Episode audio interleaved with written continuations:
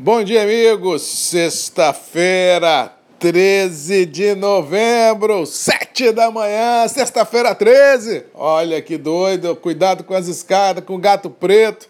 2020 já, já não foi um ano para amadores, numa sexta-feira, 13 de novembro, aí o bicho pega mesmo. Cuidado e atenção para a gente não tomar mais susto do que já vemos tomando aí nos últimos meses nesse mundão de Deus.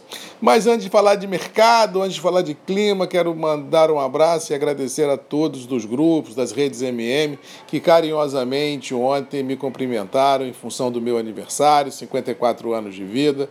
Obrigado pelo carinho, obrigado pela atenção. É isso que me faz assim ter um certo conforto, apesar das adversidades, dos obstáculos que a gente tem pela vida, seja na vida profissional, na vida financeira, na vida familiar, mas de continuar lutando, continuar trabalhando, continuar caminhando, porque a gente tem certeza que temos feito muitos amigos nessa caminhada e que com certeza lá em cima o homem está vendo do nosso esforço, da nossa dedicação, da nossa resiliência e com certeza a gente vai ter assim todos os louros quando o momento nos for oportuno e quando o momento for na visão do homem lá de cima, o momento certo. Obrigado a todos vocês por esse carinho, realmente fiquei lisonjeado, fiquei realmente muito feliz com todas as menções e fica aqui o registro. Com relação ao clima, sexta-feira começa com o tempo aqui no Espírito Santo encoberto, possibilidade de chuva a qualquer momento. Ontem à noite já começou a garoar aqui na Grande Vitória e a previsão dos mapas meteorológicos dão conta de chuva em todo o sudeste do Brasil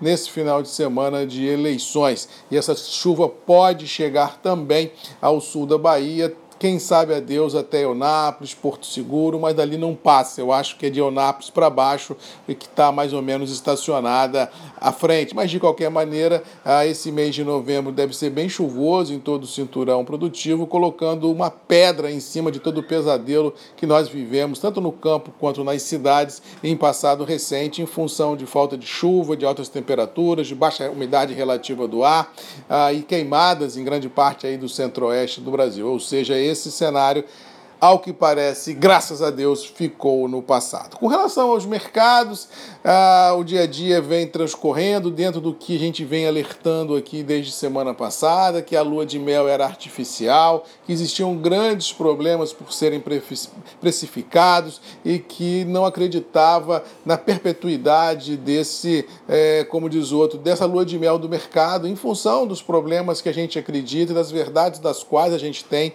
é, todo dia trabalhado. Ou seja, não é crível a gente imaginar a segunda onda da pandemia assustando tudo e todos, tanto na Europa quanto nos Estados Unidos, não permitindo o retorno da economia aos seus trilhos. No Brasil também ah, existe já nos bastidores muita gente sendo outra vez, é, tendo o contágio do Covid, a gente não sabe o que vem pela frente, dezembro, no janeiro.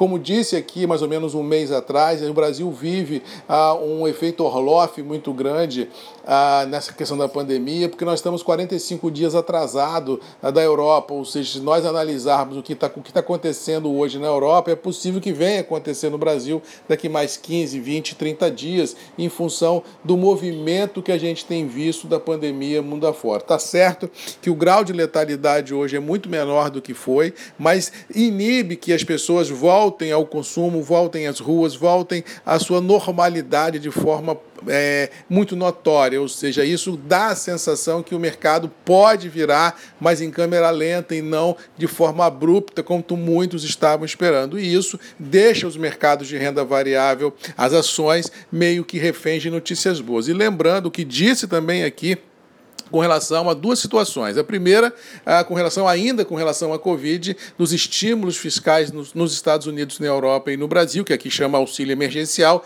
tem data marcada para acabar 31 de dezembro. Lá fora não existe acordo entre democratas e republicanos.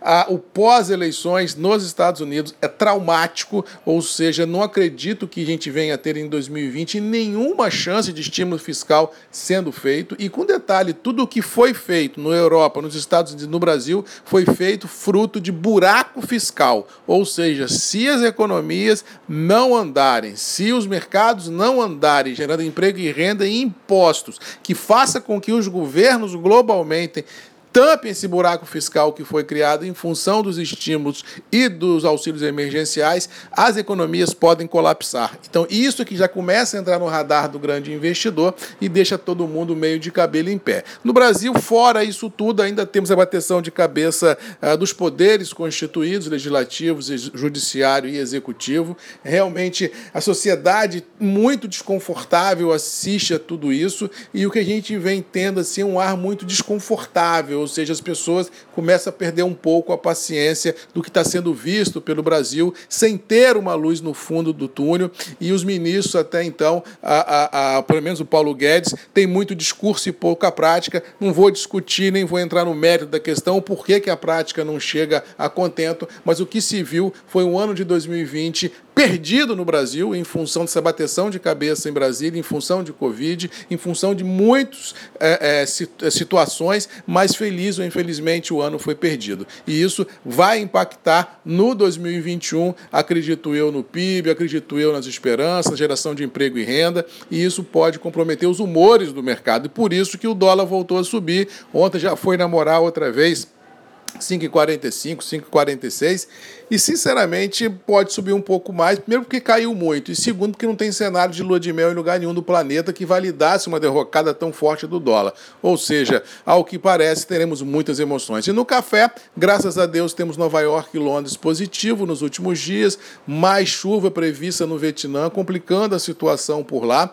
Ah, e no Brasil, as chuvas que têm caído já é público e notório que não conseguem reverter os problemas já causados, principalmente na região do Arábica e de Minas Gerais. Ou seja, muitas perguntas, poucas respostas. O mercado já está olhando o 2021, já não olha mais o 2020, e olhando o 2021 com essa possibilidade de uma quebra mais forte no Arábica, deixa os operadores estressados e os níveis sobem um pouquinho. E isso sem levar em consideração que a posição de dezembro em Nova York pode entrar no squeeze no seu sprint final e dar a Nova York realmente um viés diferente. E se isso vier a acontecer, com essa conjugação de dólar aí de 5,40, 5,50, pode dar a sustentação dos níveis de preços em reais. Não acredito, como já venho falando aqui, em mudança de perfil de preços do café. Eu acho que para isso o ano acabou, mas eu acredito que a gente vai terminar o 2020 dentro desse atual intervalo mercadológico de forma firme nos preços, mas sem ter no cenário e no radar nenhuma grande volatilidade. Quem precisar fazer dinheiro para o final de ano,